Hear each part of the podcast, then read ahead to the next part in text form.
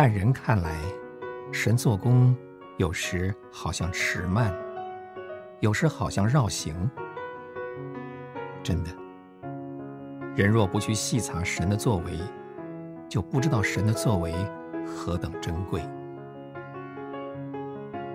在教会和世界所有的历史当中，我们看见神在许多事上好像曾经失败，神所的目的好像错了方向。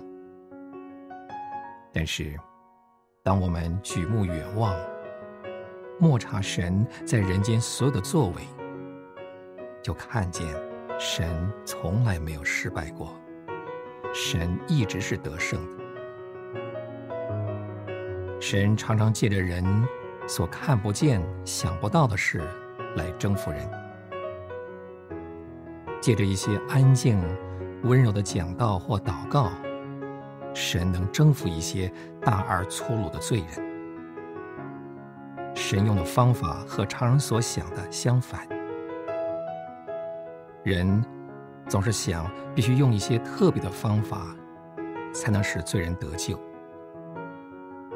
但是，神要求的是谦卑，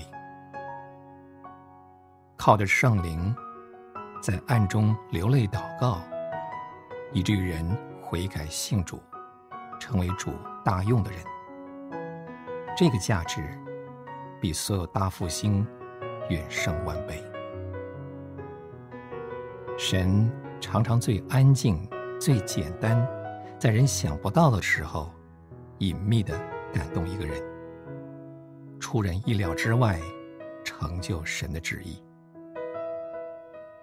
神用种种方法保守他的圣徒，好像在无能的情形里，为要叫他们因信而活。这样，神才能借着他们达到目的，得到胜利。